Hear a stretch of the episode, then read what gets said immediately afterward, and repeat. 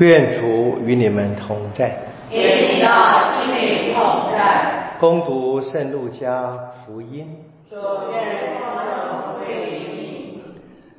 那时有成千累万的群众集合拢来，尽是互相践踏。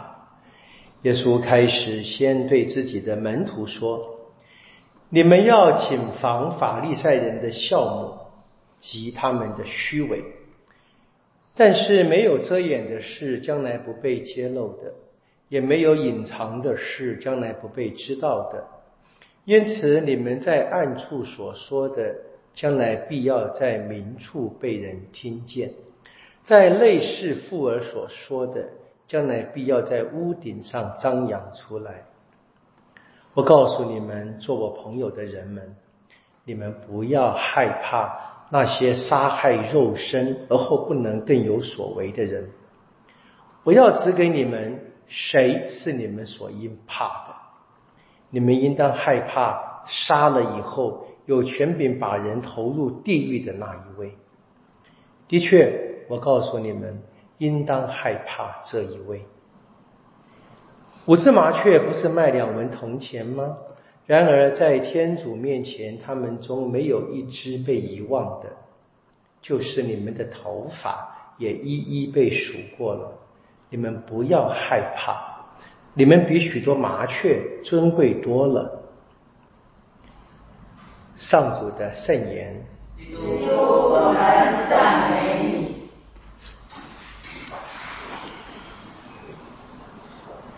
我应该再一次跟大家提醒呢，就是要记得这个福音作者写故事啊是有脉络的嘛啊。我们到昨天啊，包含前天，如果不是过庆典的话，我们知道是耶稣被请去吃饭啊，在法利赛人家里面讲了这个非常严重的祸灾，祸灾，祸灾，骂了法利赛人，骂了经师跟法学士，然后结束。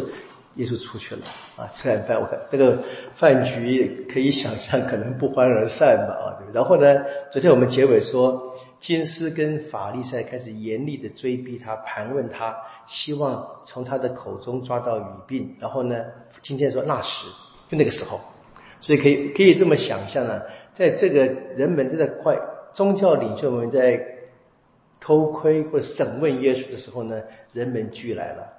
多到什么地，甚至于互相践踏啊！还好了，那么不会有什么意外的啊。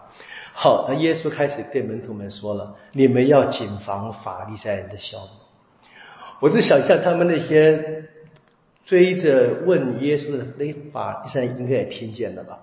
啊，蛮惊人的一句话，然后说就是他们的虚伪啊，在人前吃饭的时候呢，人模人样啊，然后在背后做的一些事总是不堪入目。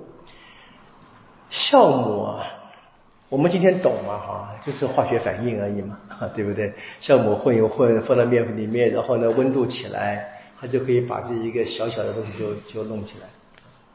但是呢，我们要回到两千年前的还没有这样的一个呃化学的知识的时候，他们只是知道知道这个酵母有用，但是不知道为什么。可是从那个生命的经验就发现了哈。藏在这一个面团里面的，人们看不见的，它的结局呢，却让大家看得见，成了这一个非常呃日常的生活，特别是妇女们的生活，妇女们生活经验，就成了一个很好的教导。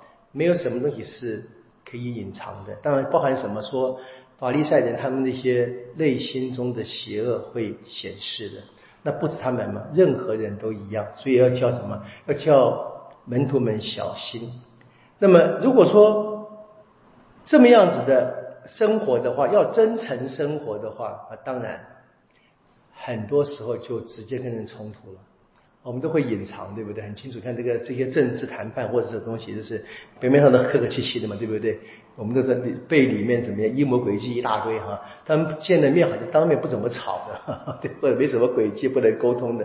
如果真正说每个人都坦白的话，现在的世界好像感觉到那坦白的人就倒霉了。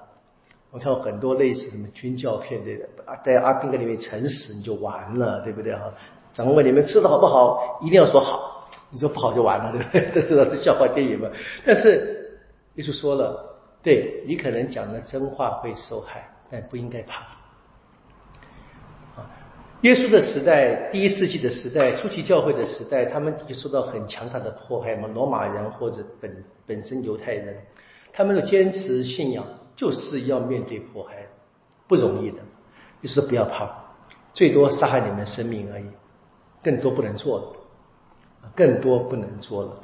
当然已经提到了永生的概念，我们该担心的是丧失了永生。啊，这个是讲不要怕，不要怕。我们头发天主也数过了啊，我们能不能够做一个在天主跟在人前诚实的人？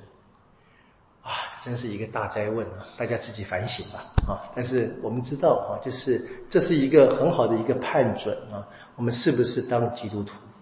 不，我们看到啊，这个是很关键的。我们怎么样能够保持诚实？诚实，我们知道在现在的社会里面，好像很难成为价值。但信仰中是我们知道隐藏的事会被彰显出来的。今天陆江是这个脉络。那回到这个，进到我们这个读经义里面，那我们顺着昨天的结局是，保罗跟他们的罗马教会说了外邦人的犯的罪，犹太人的犯的罪啊，看来都死定了。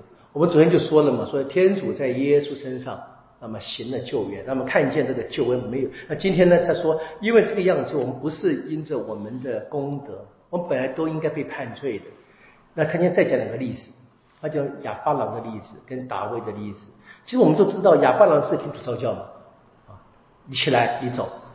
达卫不是一样的吗？达卫是萨穆尔去给。约瑟的儿子一个要去赴约，瑟还不知道是谁呢？他去的时候，然后找人来打所以他们两个人怎么样？事先什么也没有做。所以保罗说，他们如果事先做什么事情的话，那天主的招教只是工资，那工资就不是恩宠，应得的。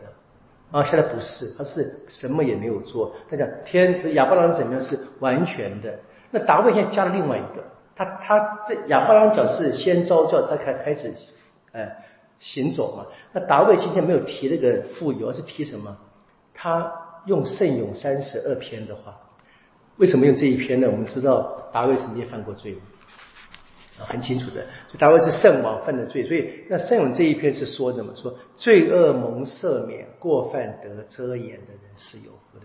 当然我们知道这是保罗的用，保罗他相信了圣咏是大卫写的。我们今天当然知道不是，不没有关系啊。在那个年代，他们在那样子实践他们的信仰，也成了保罗论证的一个非常强而有力的一个因素嘛。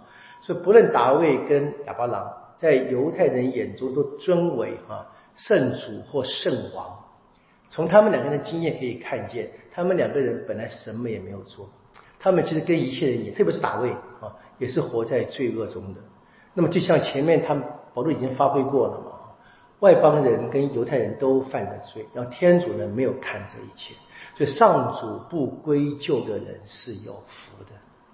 那这个是我们要真的要去思考的，就是我们要能不能够真正的在生命里面经验到，就是天主呢没有跟我们算账。